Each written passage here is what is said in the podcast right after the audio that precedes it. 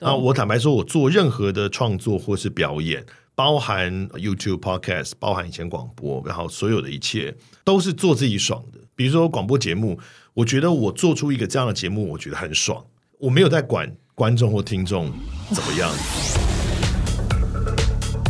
今天的来宾呢，因为我个人觉得我已经是算斜杠蛮多事情的， 但这一位来宾他好像比我更缺钱，是不 是？他斜杠超多事情呢，因为他我的斜杠都是没有钱的事啊，都没钱吗？我斜杠都是没超没有钱的事。哇，那你真的纯粹爱斜杠。他的那个原本的职业，你看刚刚听到他声音，可能已经知道了，他是三金的御用司仪。那我们欢迎就是配音员贾培德德仔。 Hello，大家好，我是德仔。你最近好像刚忙完不是配音的事情，也可以跟大家讲。像你配音，因为其实来宾来之前，我都会问他们说你什么事聊很腻。他刚跟我说配音聊很腻，好，对啊，我们不聊，我现在综艺节目我都不去了，因为都也都是问一样的东西。就问你配音的。先跟大家说不好思，意思，我今天声音状况其实很不好，其实蛮哑的。可不是靠腰，你知道他很哑，但是已经打趴我们没有 没有 没有，路人的九成九我。就小小声说话。好，没问题。因为你刚忙完一个英文的音乐剧《Next to Normal》，对，这个音乐剧对你来讲算是全新的挑战呃吗？不是啊，啊不不是是吗不是不是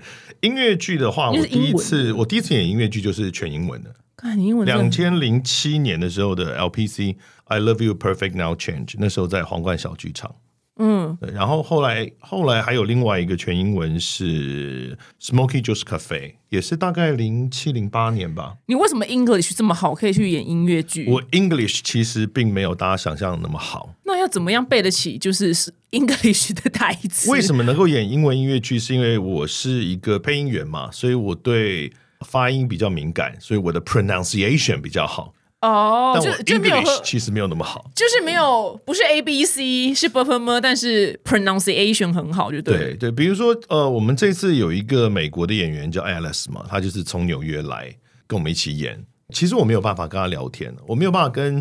比如说英语母语者，然后完全自然的聊天，其实我做不到。你演音乐剧里没办法跟美国人聊天，我大概只能听懂可能 forty percent，maybe not fifty percent，那就所以差不多。所以他跟我聊天的时候，我都必须要假笑装装出我有听懂的样子，我也是然后哦，我懂了。尝试着就是我都讲一些，我就哈哈哈哈哈，然后讲一些自己要讲的话，啊 然后完全没有接到他 的话，是不是？他一定想说你都不听他讲话，他可能就觉得哦，好像是类似的事情，可能就 OK 这样。嗯，然后你讲的那，你接他他接了之后，然后他也可以再接下去这啊，样。这就跟喝酒的时候喜欢讲英文，喜欢喜欢跟外国人聊天是同一件事嘛。人喝酒之后就很爱讲英文啊。啊哦，可是又讲不好，其实哇，很难想象，我以为你可以跟老外就是超级畅快的聊天没有。没有，真的没有，大概就真的是四十趴可以听懂四十。那黑人可能会降到三十，那如果是有口音就更更严重啊，对，比如就说印。度腔，我去过印度啊，完全听不懂大因家为在我大讲什么。我大概五 趴，我可能我印应该零趴 吧，很可怕印度啊腔很可怕。度 像我也 handle 不住，完全 handle 不住。哎还，有中东的也很恐怖，哦，对，嗯这边的也是。我跟你讲，我之前很久以前去，反正去美国采访什么，反正就是一个电影的，然后什么制作人跟什么导演啊，嗯然后哇，他每次讲话，我大概也是大概四十趴。那我发现一件事情，因为他们两个人嘛，所以他们讲的时候，然后他们一起笑的时候，马上跟上去跟你一样，就哈对对对对对。其实对台湾人比较习惯的还是就是美国腔啦，对。但是因为他们讲话太快了，所以我本身 English 也没有这么的 well，、那嗯就发现就跟着他们笑，就就可以安然下 妆。是，然后就问一些自己想问的事 情。对对，哇，你好厉害对，就也没有要接他的话，就哦，然后继续下一题这样，因为根本接不上去啊，没办法。如果只是发音比较好啦，所以可以演这样子。哎，那你的发音是怎么练来的？因为我们都有一个台腔发音啊，我觉得没有刻意练诶、就是因为我是做声音工作嘛，所以会刻意的在意自己的发音，所以 KK 音标小时候学，长大之后也会刻意的确认自己发音是不是对的，所以你会反复去听一段影片吗？也不会反复听啊，就很自然的从音乐或者是影视去去听啊，啊，那你就天职、然后自己讲，我就会跟自己用英文讲话，跟自己哦，你说自己跟自己对话嗯，。，对，自言自语，自己跟用英文讲话。你有去过美国吗？呃美国我我不是很喜欢美国、欸，我只有小学的时候去过夏威夷，然后后来去那个 Vancouver 的时候，朋友带我去 Seattle，哦，只有只有这样。你入海关有被刁难吗？没有哎、哦，那那还好，没那有，那因为还我是从温哥华进那个海关，啊他走陆路。那你为什么很讨厌美国？哎、不是啊，就不太喜欢啊。我觉得美国可能应该也是影视的给我的形象，就是美国在我的心目中是一个很粗鄙的一个国家。你说文化类吗？就你像在影视里面，美国人很多有那种，就是呃，他们的学生也都会有很多很夸张的霸凌啊，很多很没文化的那种平民，对，就是在这是影视里的形象。坦白说，我完全不知道真实的美国到底长什么样。我觉得差不多。哦真的吗？我我真的觉得差不多，对，但是因为我你要知道，我是从加拿大去，加拿大就是一个比较热情的日本人，哦他们极度有礼貌，加拿大人爆炸有礼貌的。哦哦你不知道这件事吗？加拿大人在国际上的形象就是爱说对不起，嗯，就任何话都是从 I'm sorry 开头的。哦，原来哦，原来有这件事情，然后他们非常文化多元、柔软，所谓的进步文明之类的这种感觉啦，加拿大。然后，所以我从加拿大入境美国，其实它是同一条路，但一过那个一过海关，我就觉得空气都变危险了。 大家都持枪，是不 是？有感觉好像治安也不好哦有有 对啊，是也没错 啦，拥有枪支这样子。哎，加拿大人很有礼貌，这件事真的。我突然想到一个无聊的回忆，嗯就我以前在夏威夷的时候，然后就那时候夏威夷狂滑，就叫软体嘛，然后认识了一个加拿大人，想说我要跟他见面，因为他也去那边就是度假，就反正就阴错阳差，就 Ivy 啦，就是我跟 I 有个网红叫 Ivy 一个女的，嗯我们俩一起去夏威夷，然后结果她护照搞丢了，害我那边陪她找护照，隔天没办法去见那男的嘛，嗯然后我就跟男的说对不起，我不是故意要放你鸽子，我就真心的就是朋友护照搞丢了，我要陪他去警察局什么之类的，嗯然后他也没有生气，哎、我们两个就完全没见面，我们回到台湾我们还聊了一年呢、就他也很有礼貌，他就是。他也不觉得我们没有见面怎么样，他就很有很有礼貌的跟我继续加聊拿大人就这样，你到网络上找加拿大，然后呃，可能 sorry 或者加拿大 polite，你就可以找到很多影片。比如说他们，哦我记得有几个比较有名的，就是他们开车，然后呢，因为他们会下雪嘛，所以如果你的车的后挡风玻璃的雪没有被铲掉的话，其实是对后面的车会很会很危险，因为它没有办法透过你的车的玻璃看到前面的路况。因为只有你可以透过你自己挡风玻璃看到前面路况，后面车就变成只能看到你的车，对，所以这个其实是呃，我不确定交通规则上面是不是就不行，反正就是一个不好的行为。然后有一个影片，就是后面的车发现这个状况就很生气，然后就在停车的时候啊，就比如说他是那个红绿灯停车的时候，他就下来很生气、很大声的，但也他们也不都不骂脏话的。然后他的反制的方式就是去帮他把那个雪，帮他把雪推掉，然后很生气又回到自己车里面。人好好哦、都是这种啊。然后或者是有那种网络上，比如说呃，他们的类似 UP 主或网红吧，或者什么，他跟人家聊天聊，然后生气被激怒了，他就就是很激怒，就骂对方，I wish you have a very Merry Christmas。超级无聊。 都真的没有脏话的。然后你到加，你到加拿大看他们路上的那种涂鸦，涂鸦都是一些很温暖的字句，没有脏话的。哇！哦我今天开眼界，我不知道加拿大人人这么好真欸、的，涂鸦都是一些加油，哦，或者什么正面的生命总有出路， 靠，涂鸦都是这种东温暖西。小雨 这样的，皮特树的英文版这样子， 对哇，很温暖的。这这今天跟你跟你聊加拿大， 觉得蛮好玩的。哎你你很博学多我闻，哎我很喜欢加拿大，去很多次。我曾经有很认真的想要考虑要不要移民加拿大，嗯，后来是太老了，太老不行吗？就是技术移民的话，它的分数计算，我的年纪已经太大，就是年纪没有办法加到分，那其他的部分就会很很 tough。哦，居然有这件事情哦，年龄歧视，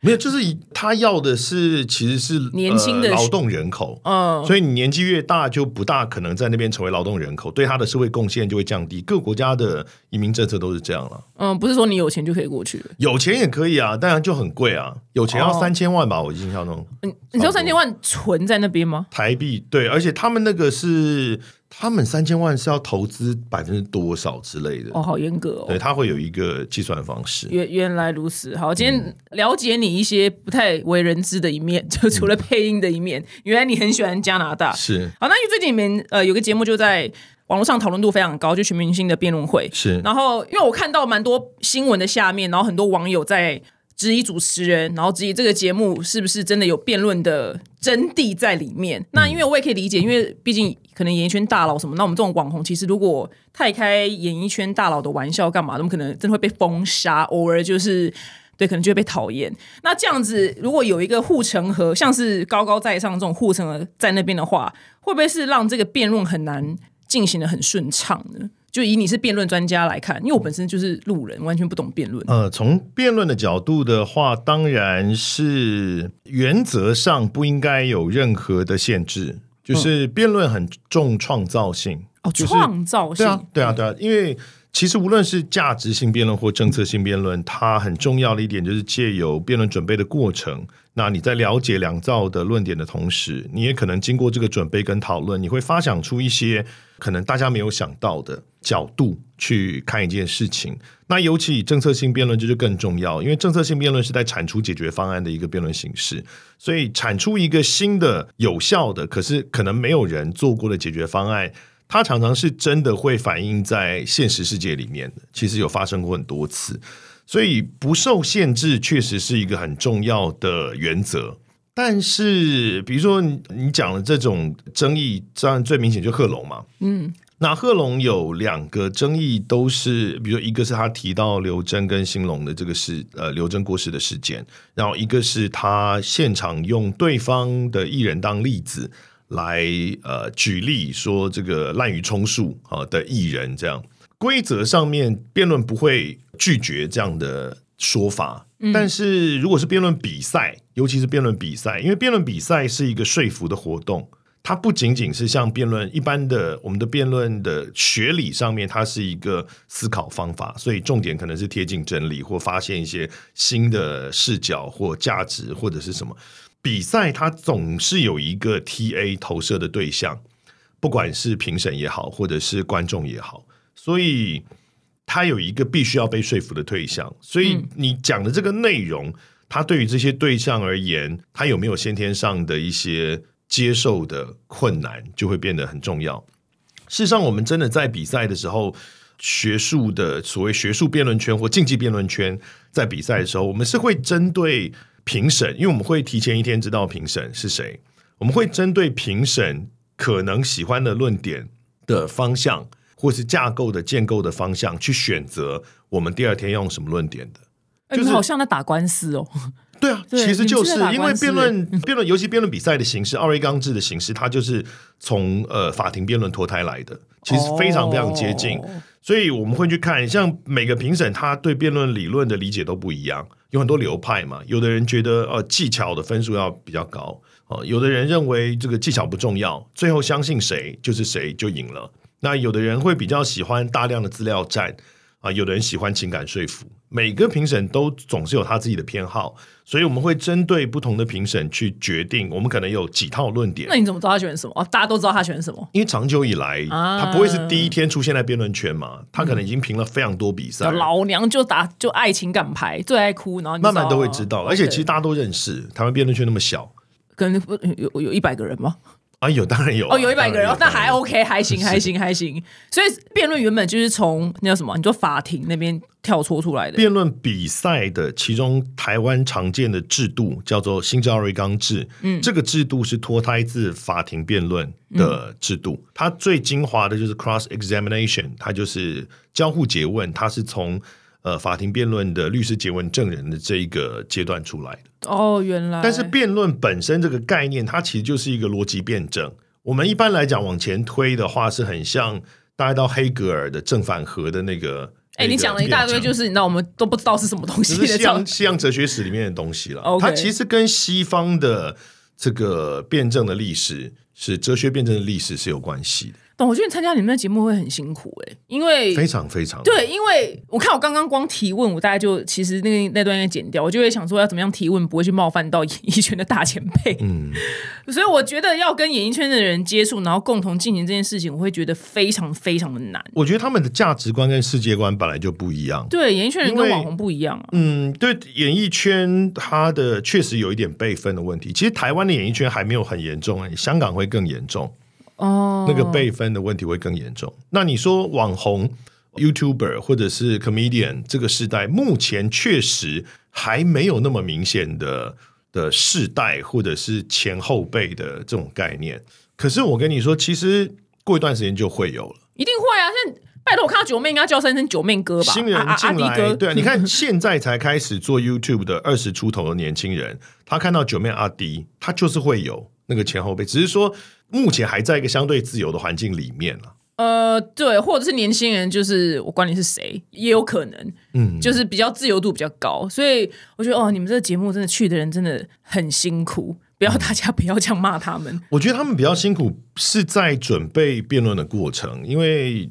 其实他们拿通告费也没有了不起多少钱，但是他们是预先要先上课，上辩论课，然后哦这要、还要上对课要约对不对讨论，每一集之前要约好几次讨论，要打练习赛。然后我们有教练出给他们，然后我们也会安排练习赛的对象，让他们打练习赛。有时候他们自己是互打，然后有的时候是我们找的队伍跟他们一起。我完全没办法参加，我已经输他爆要找资料，然后写稿，然后教练会修他们的稿，他们要在一直背，然后很辛苦啊，压力很大，因为他不像是他们艺人，比如说传统参加一个综艺节目，他讲话是随意讲话，有效果就是好好笑就好了，对，但是你在辩论场上的话，你必须是有攻防的，然后你讲话会被攻击的，然后你要有论述的逻辑，你要说服人的，你可能要感动人的，有太多需要被设计的内容。了解，这真的钱再多我都不会去，而且听你讲，感觉就钱很少，我 真的觉得他们其实其有实够伟大，也有艺人一开始有答应，但是后来大概知道这个节目必须要花那么多时间之后，就放弃退出的。一开始也有也有这样的，了解。那更详细的可以去哪边听到？你的 podcast 叫 什么？顺贾便文顺清便讲，无料案那一所，你说什么？贾文清无料案那一所，好，如果你想要听到完整版的话无，料就是免费的意思啊。案内所其实无料案内所是日本的风月场场所所嗯对的一个中介机构，就是帮你介绍哪里有你会喜欢的的风月场所从业人员。可是不是直接走进去店面就好了吗？因为日本它是不能在街上拉客的，哦，哎日本的风俗业是不能在街上拉客，嗯所以他不能走出来说，哎，我们美眉有很漂亮狼什 K 么。哦，对，这样所以就变成是他们就会有一个中介场合，不属于任何一个店家，它开在街边，然后里面就有附近各家的那个 menu 给你看，然后你去那里之后，然后你看好决定你要去哪一家，你再直接去那一 家，这种叫做无聊案内所。那为什么你要叫这名字？就是一个免费跟大家介绍事情的地方，因为我们是一个文化访谈节目。完蛋完蛋，万一以后叶配怎么办？ 万一以后业配什么？万一没有情有色吗不？是啦，就有厂商要找你，譬如叶配床垫呐、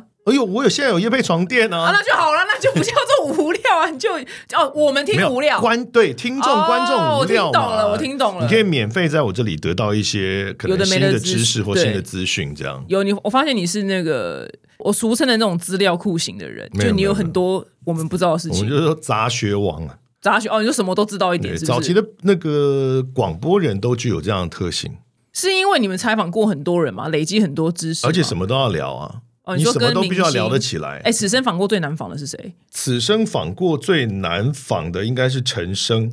哎，很多人都回答陈升，嗯，那是因为他不在 tempo 上，对不对？因为他一副就是没有想要宣传的样子。哦，他不其实见我会觉得蛮干的，就是那你为什么要来？哦，反正他现在没看，你你现在如也可以果直接你讲。如果对这么有个性，其实不止他了，有好好多人都这样啊，就是可以尤讲其吗年轻的乐团有很多也是这样子，当年原年轻人乐团，或是我访问是陈小春，陈小春也是这样，但可是那因为个时他候们就很红，可能是因为为他港星那时候来已经到了一个八百个通告，然后他已经很累哦，他了，腻了，对。但是从我的角度，那就是不专业啦。你今天做宣传行程，那你要来，你就要尽你一个宣传行程的的义务艺艺人的一个责任。对，在你那边装的要死不活的样子，那那你为什么要来？哦，冯一刚，嗯冯一刚也是啊，他跟那个宋少卿一起来，嗯，然后宣传他冯一刚出的一本书，哦我忘记他们两个一起出还是他自己出的。然后宣传这本书，那我就从书里面找问题问他嘛，就问说啊，相声怎样怎样怎对啊，样，正常啊。对，他就说这个我书里都有写，去看就好了，不用问我。哇，我当下会怎么样啊？这我想说，干干那你为什么要来？真的耶，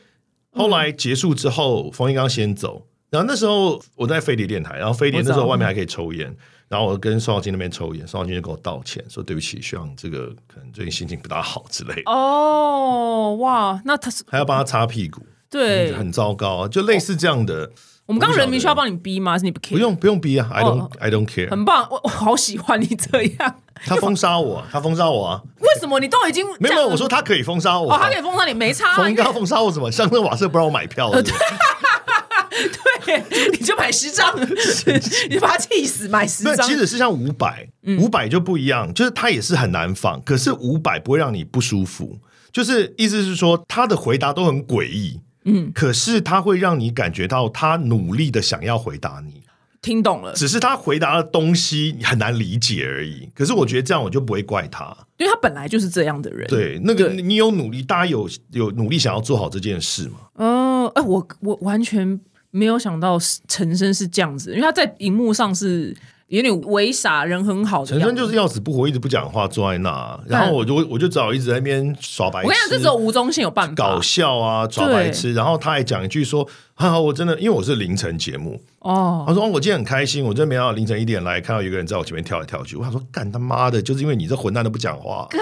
这种我没有，我最怕来宾不讲话，你知道吗？因为来宾不讲话，我们都觉得那天差不多可以死了。你有访过王菲吗？”没有，没有，没有。哦，但王菲我也不会怪她，我觉得她就是这样，她应该就是天生的。对，对乐团。她就是也很刚出道的乐团也谁不谁好谁，现放。现在应该都不应该都不在了吧？因为现在你讲得出乐团都已经对我，是我现在一天团下的想不起来是谁，但是我年轻的乐团不好仿，是说他们都有一个个性，我觉得他们还没有 socialize，然后刚开始会有一种叛逆的，老觉子得说很屌我如果配合媒体，感觉好像就我就不酷了。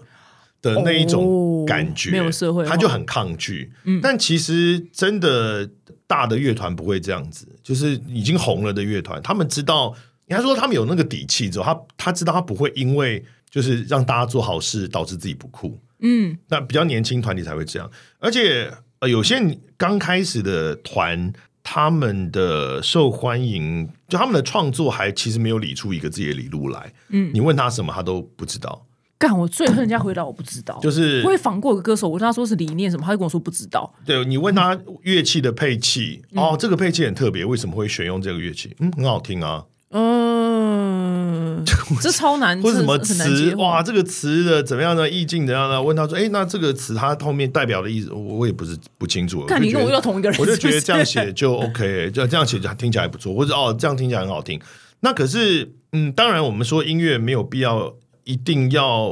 每一个字都有设计，可是坦白说，创作是一个有意为之的事情。你今天不是通灵， 他应该是什么事情导致他做出这个对歌嘛？一个成熟的创作者，你应该要知道你创作的动机、你的目的、如何创作是有效果的。嗯你一定有很多选择，你为什么做这个选择？你的不管是发声的方式，你唱歌也好，你的用词、你的文体，然后你的音乐乐风配器，应该都是要选择。这些各种选择的判断会形成你的专业，嗯，而不是通灵，就上帝叫我这样子，我就这样子。他就他们觉得他们是艺术家，哎对，可是他们会觉得那样 artist 才酷。对 artist 刻没有台湾有没有嗑药我是不知道啊，他就觉得可能因为可能我们可能受西方音乐的影响，就是嗑点药喝点酒，然后写出这首歌，然后就很红这样。没有克点要喝点酒，那些创作者他们，你说呃有很多很红，他们也是克点要喝点酒啊。可是他们的创作其实也是很辛苦，比如说 Beatles 啊，他要创作的时候，他就必须要他们会把自己关到一个深山里面去。为什么？因为他们可能所谓寻找灵感，他们都是创作了八百首歌，挑几首。为什么挑？那就是一个判断呐、啊。哦，我懂你意思了，我我听完全听得懂。哇，你这哎、你也是资深音乐人、哎，你可以聊哦，因音乐为聊广很深、播的关系，因为以前做广播做很多年，哇，居然刚刚讲听到这几个人名，希望我此生都不要遇到他 们。那那个只有那个只有吴宗宪有办法、因为吴宗宪就宪哥就很爱讲自己的事情啊，他就是这样扯自己的事情，然后扯得很好笑。宪哥那个就，可是那个仿的目的就消失，而且宣传不到东西。对对对对，就变成宪哥的个人秀。我是觉得宪哥真的很厉害，就是他其实有很多，嗯，他觉得他的内涵，然后偶尔他三不五时也会想在节目上表现出来，但都没有人接得到。所对以他就很孤单的一直在讲一些奇怪的历史典故，或者是奇怪的什么冷知识，没有然后办法、哎。大家就觉得他冷掉拍，然后就换下下一个阶段这样。对，但但是你刚刚说的那些人，可能只有他。我觉得连刘在石可能都可能会也也有点难度、欸，因为刘在石不是滔滔不绝型的人啊。我不知道刘在石是谁，哦，他是韩国一个诶、一哥啦，韩国的吴宗宪好了，这样、哦这样这样讲就好了，对。然后，但是他不是不是风格不是他，我说知名程度是，嗯，那他也不是滔滔不绝，没关系，我此生就不要遇到刚刚你说的那些人就好了，因为我本身应该也不容易遇到了吧？对啊，因为他陈升们因为他们应该都已经退休了啦，应应该都退休了。好，不好意思，因为天外差来一笔，嗯就是那个你的那个出柜的故事，我我真的觉得太有趣了。哦，对，就是你跟你就你提起有听跟你爸讲，结果嗯以为你爸会就是撕心裂肺要跟你断绝父子关系，结果你爸居然说什么，然后嘞对，就这样，然后呢就然后就没事这样那。就啊呃，然后呢，我说呃没有，然后就这样嘛。然后我今天没办法学他的语气啊，嗯，然后就说啊，我还以为什么事情什么严重的事情呢，这个没什么啊。哦，那你会让因此鼓励大家出柜吗？我一直都鼓励大家出轨，嗯，因为对于同志来讲，不被看见是一个很麻烦的事情，造成很多负面的结果。比如说，有很多人都会跟我讲说，觉得我看起来不像 gay 超不像啊！哦，就不管是动作也好，说话的方式也好，哦尤其是声线嗯外显的什么的，但那其实就是一个一个刻板印象。那这这刻板印象怎么来呢？来自于因为同志其实本来就有很多不同的形象嘛。那那些跟传统、跟直男的刻板阳刚形象贴近的那些同志，他没有出柜的必要，所以他就不出柜了。对，这样比较简单。可是比较阴柔的同志很容易被逼着出柜，或者是他他那样就等于是他没有出柜啊选择，对啊他如果真的阴柔到某种程度，比如说什么我是冠军美人周明轩，那种就其嗯对实啊，你领对这啊，谁会觉得他是直男？男对他根本没有选择。所以在早期的时候，其实阳刚的男同志是都没有要出轨的，所以大家就会觉得说，好像 gay 都是很阴柔、很娘的，这变成一个刻板印象。其实有一大票是阳刚的 gay，只是他们没讲，我们就不知道这一票人。对啊，对啊，其实几乎就一半一半的嘛。其实你就跟男性、女性的分别差不多啊。可是为什么你会觉得零号有阳刚的，有阴柔的，就自然分布啊？对，那只是出柜为什么会方便？不是便利性，就出柜之后可以避免很多问题。就是大家都出柜的话，第一个就是大家对于同志的认知会比较正确、比较全面，然后知道说呃同志不仅是刻板印象中那个样子，然后而且出柜之后就代表你身边人会知道你嘛。对于他身边人来说，他就会知道 gay 不是一个这么遥远的事情，因为很多歧视跟反对都是因为不了解，因为他觉得那是异类，跟我不一样的。我没有见过什么像这样的人，这样的人很奇怪，这样的人不正常，然后这样的人我不关心，对我来说不重要。可是你出柜之后，你身边人就会知道，哦，原来我爱的人，我在乎的人，跟我有这么重要关系的人，他也是 gay，可是他很看起来很正常，或是他没有什么不好，嗯，他跟我，我还是很爱他，所以他就会知道这是我们生活中存在的一个很自然的事情，而不是一个远在天边的事情。对我跟你讲，我我不知道他会不会听到我节目。我求学实习，你看求学有分小学、国中、高中、大学，所以我不特别讲哪一个、啊，就不要特别指明了。我求学实习的里面的某一个。男同学，你看我们认识到现在，不管是哪一个时期啦，都已经算是有十年、二十年以上了。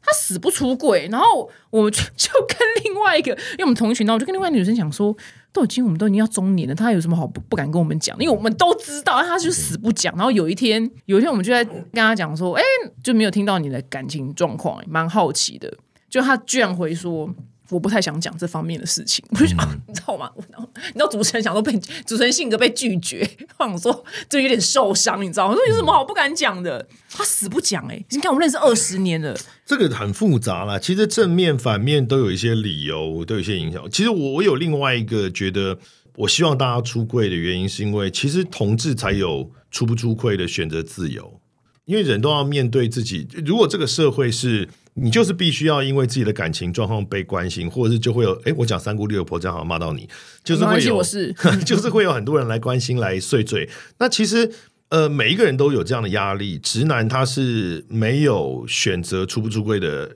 理由的，他就要背负着这些事情。那为什么同志是可以把它切开，说我就是不谈？嗯，但是其实当然每一个人都有不谈的权利啦，只是说这个变成是一种。隐藏自己的，如果在尤其像你刚刚讲，大家都已经知道的状态底下，其实隐藏自己的性倾向，去切开逃避它，其实反而是一个直男没有办法做的事情。另外是，当然出柜，尤其对于一定年纪的人来讲，他会有一个很大的问题是他可能过去三十年都在说谎，嗯，都在隐瞒，都在说谎。绝大部分的我，我这个年代，可能三十几岁以上的年代的的同志都有两个脸书账号，啊，干嘛？一个是圈内的，一个是圈外的。哦，还这样分哦？对啊，，对啊，对啊，哦当然不啦、能混因在为一不能起出柜啊，所以我不能让所有我圈外的朋友知道我有圈内的朋友。圈内朋友这样，大头贴都偏裸照，对不对？就是那种肌肉，就是很爱露，不一定裸，，但是就看起来就一票就长一模一就样肉色很肉色像对之类的。可我有因为这样不能加一些朋友的脸书，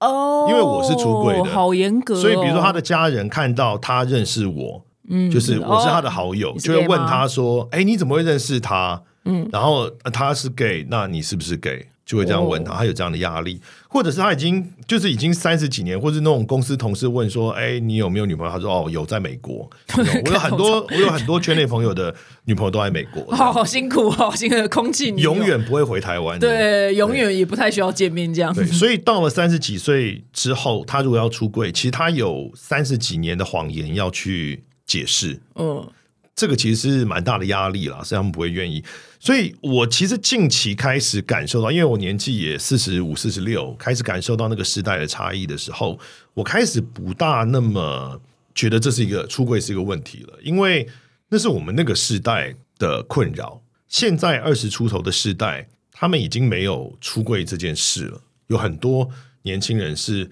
根本没有在柜子里过，柜子自始不存在。嗯，所以他们也会觉得你们这些大人很奇怪，一直叫出柜出柜，那到底就是那出去根本哪里？我就在对这啊儿，嗯我就在这儿。对啊，这不是很自然吗？或者是因为他的那个多元性的关系，他们已经觉得为什么一定要去定义说自己喜欢男生还喜欢女生？哦，了解。对，所以他们可能也不会很想讲说哦，我就是同志，或是我就是直男直女。算了，我放过我朋友好了，就就这样吧， 就我也只能放过。希望他听到这一段。啊我觉得未来会越来越好的的。啦。我觉得一个世代一个世代一定是会越越来越好的。好，就是你要想说，希望他听到这一段，然后被你激励一下。嗯想说，那瞒什么瞒呢、我们都认识二十年了，有必要这样吗我？有一个在那种跨国公司的同志社团，因为跨国公司都会有，还有他们分这么这么这么利哎己的很社多团、跨国公司的那个章程里面就有规定要成立同志社团，哦，那是公司的多元性的体现。哼，然后，所以我有个朋友是在这样的社团里面当副社长，嗯，然后他没有要出柜，靠背哦。 也是一个全世界都知道他是 gay 的状态，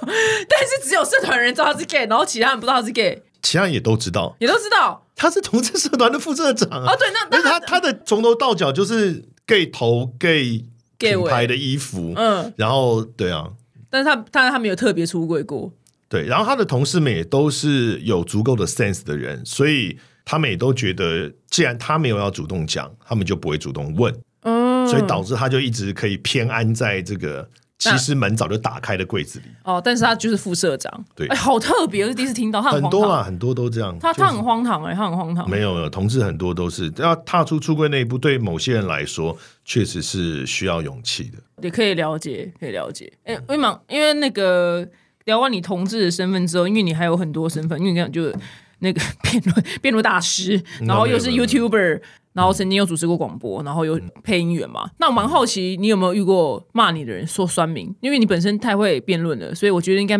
骂你的人他可能会找死，不会啊，不会吗？不会，我不会理他们了、哦，干嘛你会理他浪费们自己的生命？哦？哦，我以为你们找他们，我以为你们就是马上开启辩论的那个脑子，然后跟他不们会，不会，哦，太忙了，没空，这不重要啊，很棒哎、酸民不重要啊。哎、你很棒哎、你这个你这个思维真的很棒哎、呃，因为我很早就做媒体，嗯我两千年呃一九九八年就做广播 DJ 了嘛，啊！我看到你说那时候那年代骂你还要写信去骂，对对对对很有诚意欸耶、就那时候就有酸民了嘛，嗯那只是说用的媒介不一样，所以当时或者打他们也会打电话来骂，所以那个时候就有这个概念，基本上我就对。对酸民的批评，或者我们不要讲人家是酸民啦，就是说一些负面评论，我其实都没有很在乎，而且我本来就是一个不在乎粉丝的人，所以就更没有什么对这方面更很棒不欸在意。就这样会活很久。我有其人生有很多其他的烂习惯，会让自己没有办法活那么久。例如，例如酗酒啊、抽烟啊，哦，真的哦、对熬夜、啊。。我跟你，讲，没有这种人会活最久 希望都是好不好？我跟你讲，都是早死，都是什么最健康那一群，吃超健康，然后不抽烟不喝酒的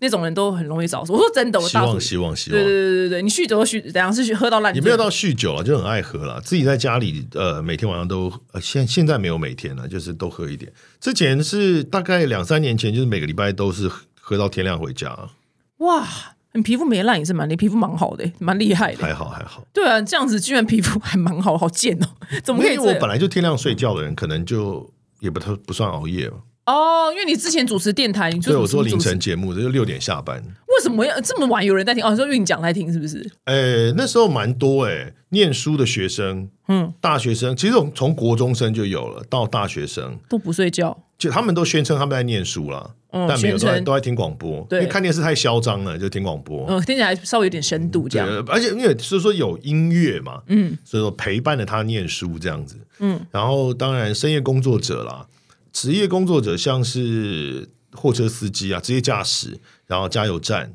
便利商店，哦，这种最多小黄、计程车，嗯，然后还有就是社畜们，嗯，哦呃，各种设计师，设计师最多，最社设计畜师，真的 哎，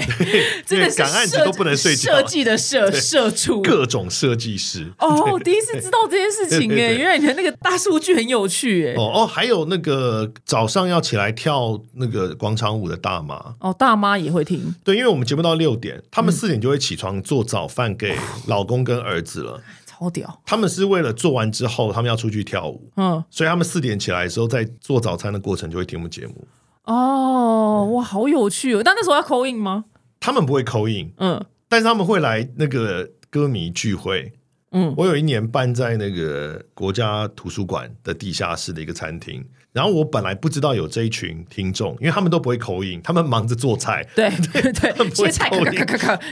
然后可是聚会那天就来了一大桌十几个，大妈们呃，都是对。当时我二十出头嘛，他们大概都四十五、五十几的这种年纪的大婶们。嗯，然后我走进去，想说我是不是走错地方了， 对我今天是或是放在他们这是吗嗯不是走错地方？我还想说要不要请那个工作人员把他们请引走？对，对，后来去问了才知道，原来是听众，哇，好有趣哦，很神奇。那时候见面会要跟他们聊什么 啊、谁知道 啊？那你要怎么办？你准你没有准备细节吗？我没有，因为我就不喜欢粉丝，那你为什么办那个见面会？粉丝要啊哦，。粉丝哦，粉丝写信来他说们自己组了一个后援会，然后自己选了一个会长，他们就自己办，然后就邀请我去这样。那你也人很好，就勉那为其难那出还是得席。对啊。那我都有跟他们讲了，就是我很谢谢粉丝们，嗯，哦，谢谢大家喜欢我。然后，但是呢，我就是一个不怎么在乎粉丝，我也很讨厌跟粉丝互动的人。哦，你这样明白对讲、哦，我都明白，在空中直接讲，就是所以呢，如果你在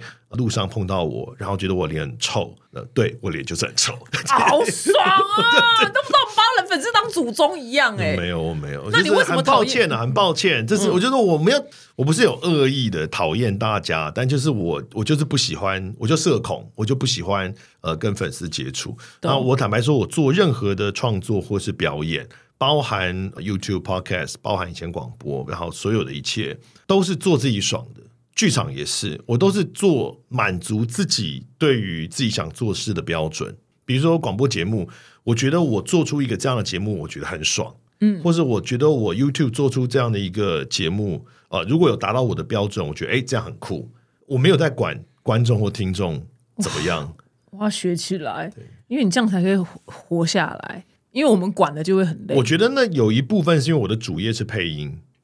你就是有这个底气。对，就是对我的主我的收入不来自那些地方，我其他的都是亏钱，没有一项是赚钱。你 YouTube 没有业配吗？有业配也有分润，但是跟旅费比起来，哦，对其，实因为不你大要一去去去去很多地方，什么博对物馆，什么什么，不大。可能超过那个旅费了。啊目我目前还没有，我知道你的底气就来自于老子的收入不来自这边，所以你对就会是所以我不需要追流量或是追听众的支持。嗯，那很幸运的就正好就是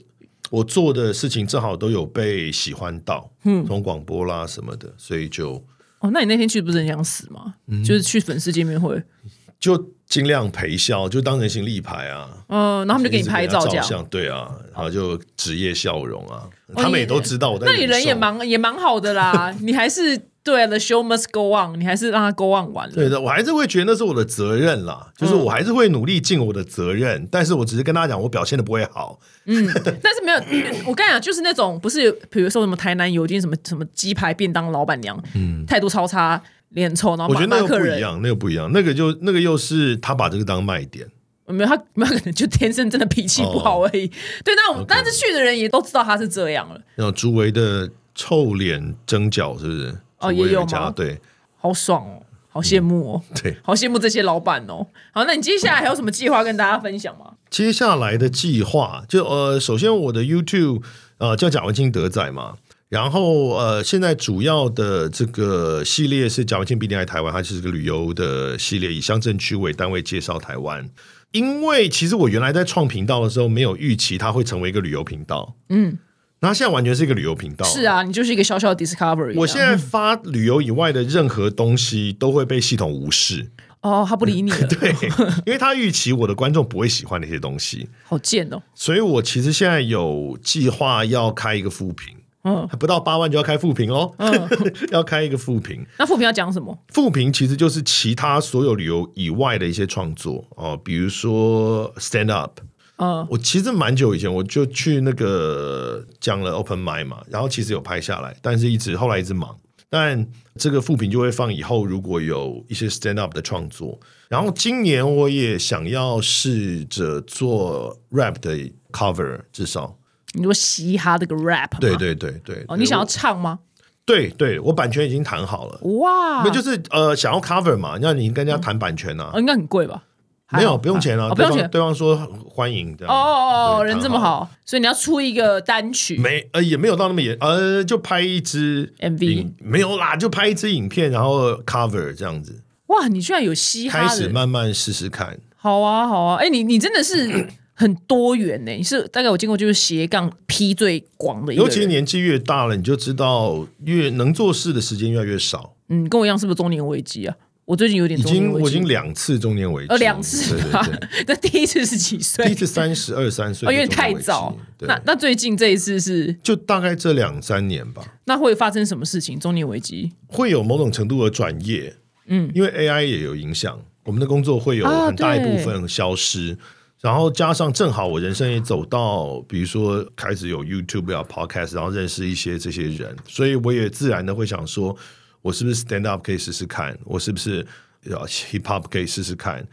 会有一些人生形态的重新塑形吧。可是我觉得这比较危机耶，因为危机通常会去往负面走，可是你是往正向走，你去更多元的尝试不同的事情啊。那不然呢？嗯，解我决看方法一定是这样、啊。没有看到的人都不不工作了，他们就在躺在家。就是我的啊中年危工机作，比如说快要消失了，所以我就跳河这样。差不多，他们都这样啊真的就躺在家耶，超不妙的是耶。直观的，应该是我的工作快要消失了，所以我就要找一个能赚的工作吗？不是这样吗？你是一个很棒的中年危机示范，很棒。哦，OK 对对对，很但我正觉得向这。，因为也是因为我觉得这些事有趣啦。嗯，我本来就觉得想做这些事情嘛，那趁这个机会就放任自己去做啊。很好，反正老老子不靠这些事赚钱，老子靠配音而赚且钱。年纪越来越大，再不做真的来不及。我懂，我懂，我我最近也有些中年危机， 我三呃呃还没四十啊，那微微微微中年危机。好，希望看到你尝试更多元你喜欢的事情。谢谢，谢谢，谢谢你来，我们下次见喽，拜拜。拜拜。